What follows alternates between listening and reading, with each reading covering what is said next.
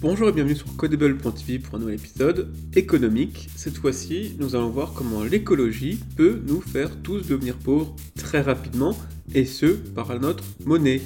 Et oui, à force d'avoir une monnaie basée sur des fictions et des mensonges, nous arrivons sur des utopies basées sur des fictions et des mensonges. L'écologie détruit notre monnaie et notre épargne, nous verrons tout ça en détail.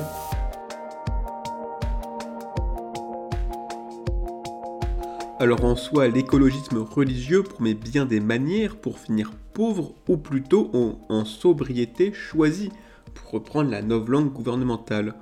On peut bien sûr rarifier l'accès à l'énergie, imposer toujours plus de taxes pour racheter nos péchés de pollueurs, ou créer des pénuries dans les logements ou l'alimentaire par des règles écolo-punitives au nom de Gaïa.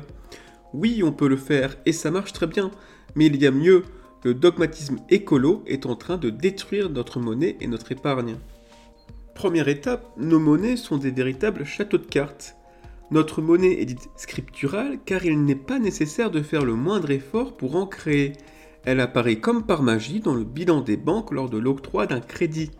En vous accordant un prêt, la banque ne déplace pas de l'épargne ni ne demande de l'argent à la banque centrale. Elle déclare au passif un nouveau dépôt sur votre compte et à l'actif une créance envers vous. Il y a donc création monétaire lors de l'octroi d'un crédit et destruction monétaire lors du remboursement. Ce système fort atypique permet de tout financer sans limite budgétaire, mais encore faut-il rembourser son crédit. Si vous investissez dans l'industrie, des écoles ou des hôpitaux, vous allez accroître votre PIB, créer de la valeur et ainsi rembourser votre dette en dégageant un bénéfice pour vous et les intérêts du banquier. Cette situation a donné lieu aux Trente Glorieuses. La France voyait son PIB exploser grâce à la relance de son industrie. La dette par rapport au PIB restait stable. Aujourd'hui, avec les 30 piteuses, nous voyons l'inverse. Le PIB n'augmente plus, mais la dette explose. Deuxième étape, les châteaux de cartes ne tiennent qu'avec la croissance. Pour en arriver là, rien de plus simple. Il suffit d'investir dans des projets qui ne rapportent rien comme les 600 milliards d'euros empruntés par Macron durant le Covid. Avez-vous vu les nouvelles centrales nucléaires, les nouveaux hôpitaux ou les programmes de recherche? Et non, tout est parti dans des aides superflues, des vaccins douteux et des conseils médiocres de McKinsey. Ce déluge de mauvais investissements est un avant-goût de l'écologisme.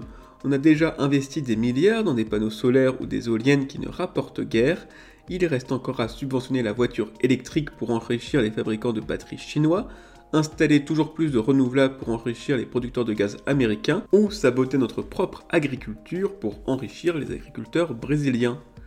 Tous ces beaux projets ont le mérite de ne pas être rentables.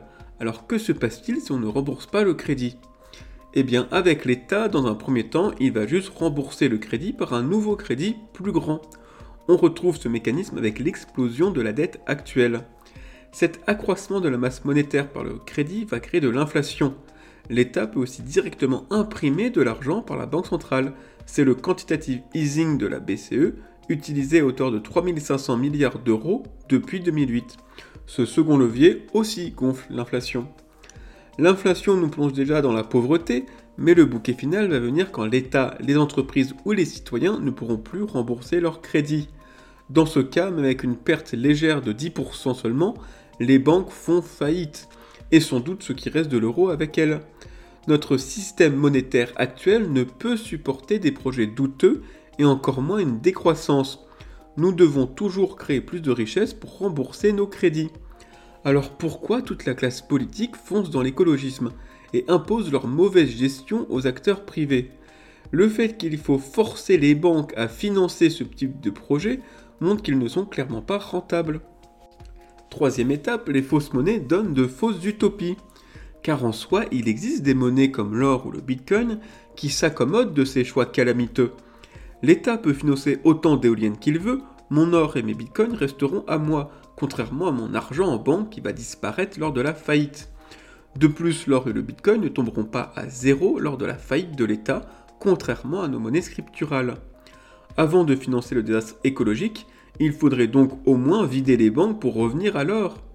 Mais s'il n'y a plus d'argent en banque, il n'y a plus de monnaie scripturale, plus de planches à billets ou de planches à dette. Comment va-t-on financer l'écologisme? On s'aperçoit que tous ces courants de pensée dispendieux, comme le socialisme, l'écologisme ou le wokisme, existent uniquement dans un monde où la monnaie et la dette s'impriment en illimité. Notre monnaie faite de fiction et de mensonges a donné lieu à des utopies faites de fiction et de mensonges. L'un ne va pas sans l'autre, les deux vont finir dans le mur. Voilà, merci d'avoir écouté pour cet dernier épisode de Codable, j'espère vous retrouver très bientôt.